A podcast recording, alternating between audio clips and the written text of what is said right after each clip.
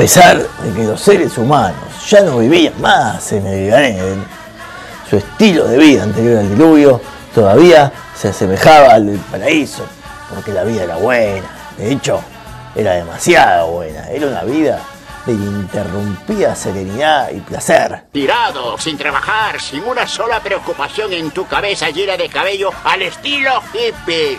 Los hijos se concebían y nacían el mismo día. A la pelota. Y un recién nacido podía pararse y caminar inmediatamente y también era capaz de hablar. Increíble. Aún más, ningún hijo se moría mientras sus padres estuvieran con vida. ¡Qué bien! Todos poseían una fuerza física enorme y su fuerza no disminuía en la vejez, sino todo lo contrario, aumentaba con la edad. Indestructible.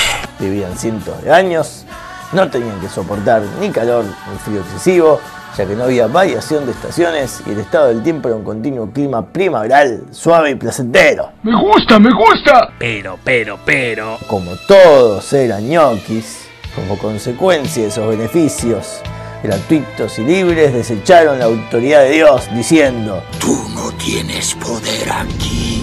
¿para qué lo seguimos necesitando? Ni siquiera necesitamos la lluvia de Dios porque tenemos suficiente agua en nuestro propio río, en nuestros propios lagos y nuestros propios océanos. Y entonces Dios le dijo, Eso es inaudito. ¿así? Ahora van a ver el diluvio que le mando. ¿Diría usted, deben entregarse al pánico? Yo diría que sí. Y todo el mundo podría haberse destruido acá por completo y para siempre, de no ser por una figura extraordinaria que se opuso al espíritu de su época y contra todo pronóstico climático se mantuvo recto para hacer las cosas bien. Y por eso hoy, te lo resumo con Turá, Noah. Esta es la historia de Noah. Él y su esposa nada más tuvieron tres hijos, y Efet, como el precursor de toda la belleza griega occidental. Ham como el precursor de todos los negros esclavos. Y Shem como el precursor de todos los yemitas, o más conocido más tarde como los árabes y los judíos. Y resulta que Noah estaba lo más pancho viviendo con su familia de una forma digna y recta a los ojos de Dios, cuando de repente Dios le habló.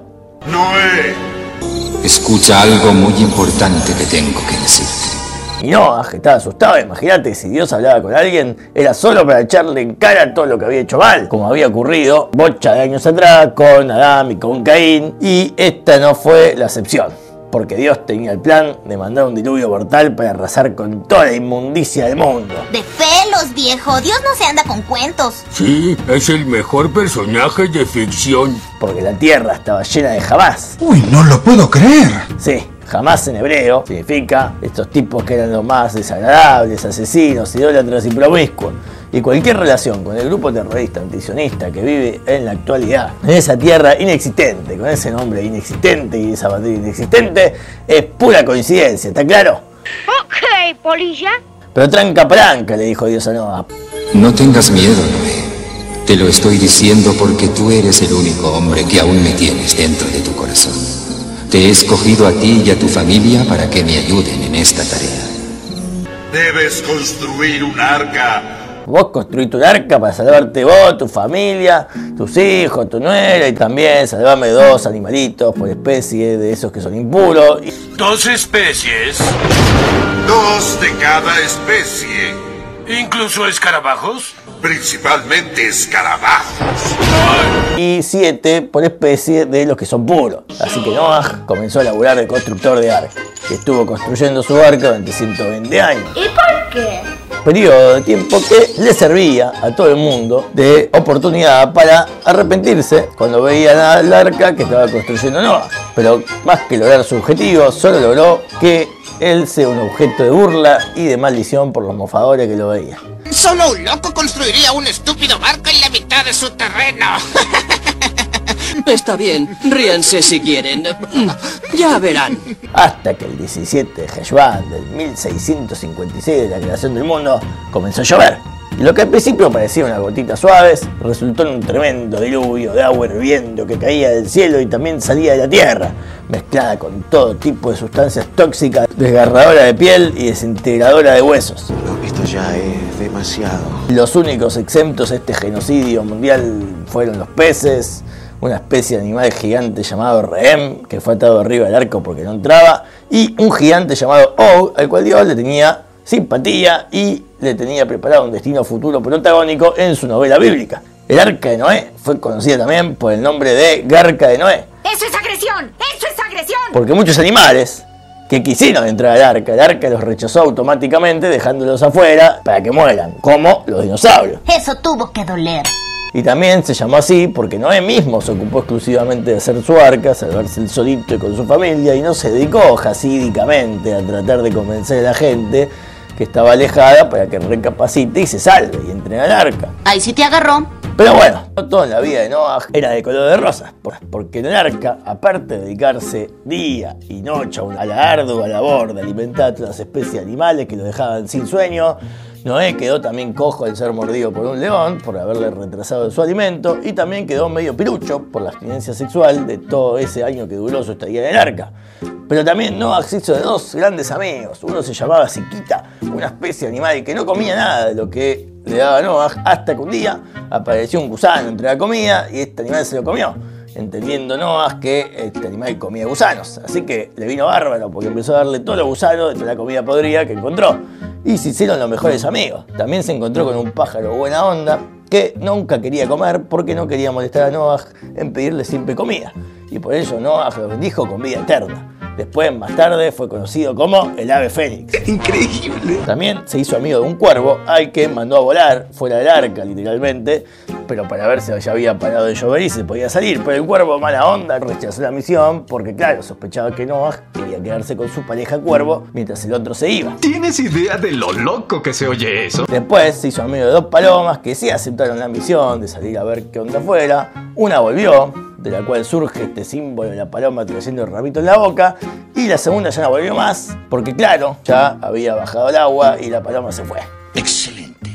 Todo está saliendo muy bien. Cuando la Tierra se secó completamente, exactamente un año solar, luego del comienzo del diluvio, Noé, tú, tu familia y los animales ya pueden salir. La tierra está seca. Salgan al mundo, tengan muchos hijos y háblenles de mí.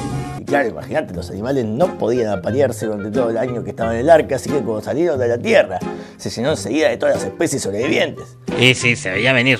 Las siete especies que Noah había metido en el arca de los animales puros, Noah usó a cinco de cada una en sacrificio para Dios. Y con ese olor rico asado que ascendió al cielo, se dibujó una sonrisa de arco iris en señal de que Dios no volvería nunca a diluviar al mundo entero otra vez. Quizás solo algunos países, cada tanto le mandaría advertencias en forma de guerras, terremotos, huracanes y tsunamis, pero el arco iris le serviría de señal de que un diluvio genocida a nivel mundial nunca más mandaría. ¿Está claro? Ok, polilla. El nuevo mundo de Noah ahora tendría cuatro estaciones climáticas fijas. Ya no vivirían tanto tiempo como antes y ya no gozarían de los lujos libres y gratuitos que tenían antes. Uy, qué mal. Pero tranca palanca, porque ahora legalmente les permitiría comer carne. ¡Qué bien!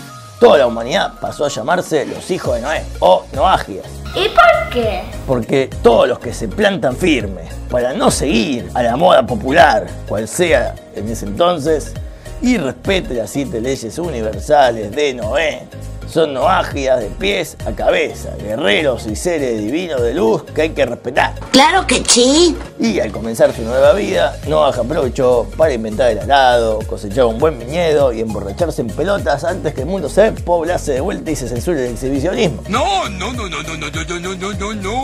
Mm, Bueno, sí. Tras Noah quedarse dormido, como Dios lo trajo al mundo, todos sus hijos, Shem y Jafet, son bendecidos por cubrir la desnudez de su padre sin mirarlo, mientras que su tercer hijo, Ham, ¡Maniático estúpido!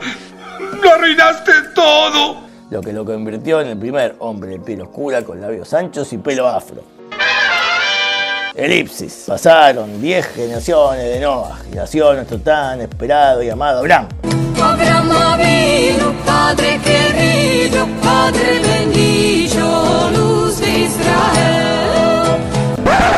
Pero antes que sigamos con Abraham, también nació su archienemigo, el más malo de todo lo malo de la época, el rey Nimrod, que además de tratar de matar a Abraham tirándole un orden encendido, promovía la idolatría como cultura nacional y fue el pionero de rebelarse y desafiar a Dios masivamente, alentando a construir la primera y más famosa comunidad socialista en un enorme rascacielos, también conocido como la Torre de Babel, que era el símbolo del poder de la autosuficiencia humana sin necesidad de los recursos de Dios y por lo que Dios volvió a enojarse, pero al ver el arcoíris, recordó que no podía mandar un diluvio genocida. Así que los confundió a todos al cambiarle los idiomas para que nadie se pueda entender entre sí y así tengan que abandonar el proyecto socialista igualitario que estaban construyendo y cada uno se dispersó a otra zona del planeta junto al grupo que hablaba de su idioma, surgiendo así las 70 naciones primordiales, acabando así con la Pangea utópica de Nimrod de una vez y para siempre. ¡Bien hecho! Y tras eso, la familia de Abraham, descendiente de Shem, o sea, los semitas, también encontraron su lugar en el mundo y se fueron a vivir a Harán. Así termina esta sección con final abierto. Si te gustó, no te olvides de compartirla y si no te gustó, te invito a probar con el resumen que viene que está mucho mejor. Espero que os haya iluminado. ¡Chau, chau, chau, chau! Muy bueno la semana. Adiós.